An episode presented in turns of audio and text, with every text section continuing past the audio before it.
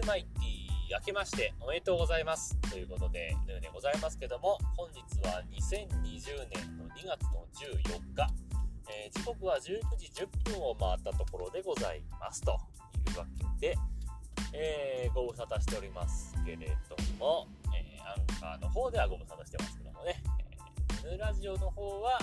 まあまあ配信してるんで、ね、あんまりご無沙汰ではないんですけどもね。はい、というわけで、えー、前回の配信が2019年11月でございましたので、えー、ざっくりどうですか、3ヶ月ぐらい空いたということですかね。はい、皆様いかがお過ごしでしょうか？ね、えー、世間ではコロナウイルスだの、えー、マッキー逮捕だの、まあ、いろいろ細かいことはありますけれども、えー、大きいニュースはその2つですかね。秋は置いといて、コロナウイルスもね、なかなか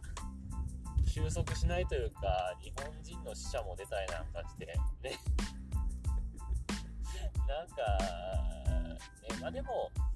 どうなんですかね、まあ、感染力で言ったらはしかよりも弱いし、ちゃんと手洗いうがいとかしていれば、そんなに重症にならない。しかも、まあ、若い人というか、かる人のかかる人っていうかその症状が出るのはほとんど50代以上とか、えー、あとはすごいちっちゃい子とかそのぐらいらしいので、まあ、自分らの年代でそんなに心配しなくてもいいのかなというところはありますけどね。本当ごく一部若い方もかかってますけどもただそんな重篤化するまでっていうのはまあ日本国内ではあまりないかもしれないですね。あのこの間亡くなったのも70代だか80代だかの方でしたしね、まあ、そんなに心配はしてないんですけども、えー、そんなことよりもあれですよ、そんなことと言ったら失礼ですけども、まあ、世間でマスクがないんでね、えー、マスクないので、これから始まるスギ花粉ね、今年は少ないといいなと思うんですが、もう今年暖冬、ごい寒くない。しかもここ数日なんか部屋の中だったら上着着なくてもいいレベルのね、えー、自分の職場めちゃくちゃ寒いんですけど上着着なくてもいいレベルの、えー、寒さというかねまあ寒いは寒いんですけど上着着なくても耐えられるレベルの 寒さなんで今年スギ花粉すごいんじゃねえかなと思うところでマスクが売ってないので対処のしようがないですね。まあ薬を飲めっていう話もあるんですけどもえー、薬ね、いろんな鼻炎薬とかあるじゃないですか。あの鼻にちょっとやる、ね、えー、点鼻薬ですか？とかですね、えー、薬を1日1回飲めば効くとかですね、まあいろいろあると思うんですが、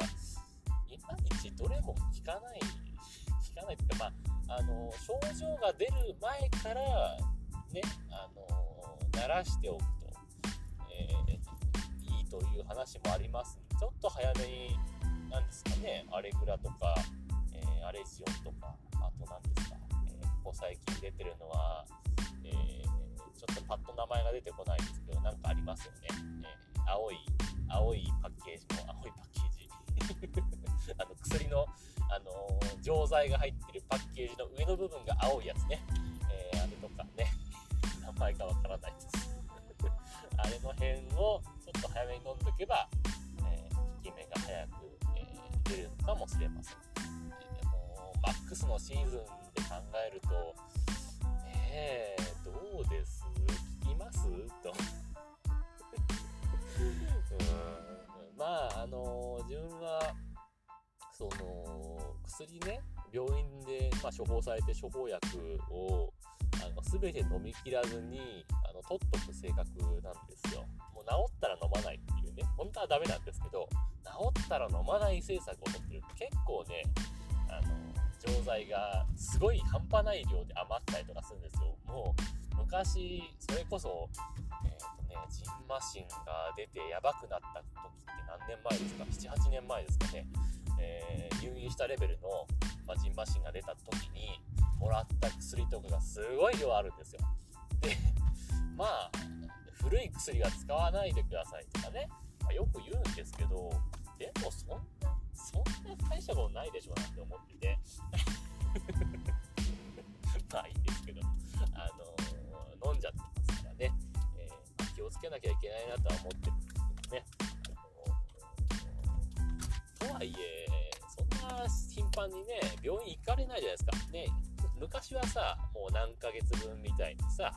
あの薬出してもらうことができましたけども、今さ、もうマックスで1ヶ月とかじゃないですか。どうです？まあ、ほとんどの病院、長くても2週間とかかもしれないですね。いろいろ法律が、ね、変わってる関係で、長い間の薬をもらえないっていうのがね、えー、しんどくなるなというところなんですけど、まあ、ねあれマスクないしさ、これからなんかほら、どっかの保険組合ですか、えー、アレルギー薬、抗アレルギー薬は、病院処方のは、ね、保険適用外にしますとか言ってるところもあったりするじゃないですか。そうなってくるともう、対処しようがないじゃないですか。だから、あの、せめてこのマスクがない間ぐらいはね その薬ぐらいはちゃんと考慮で、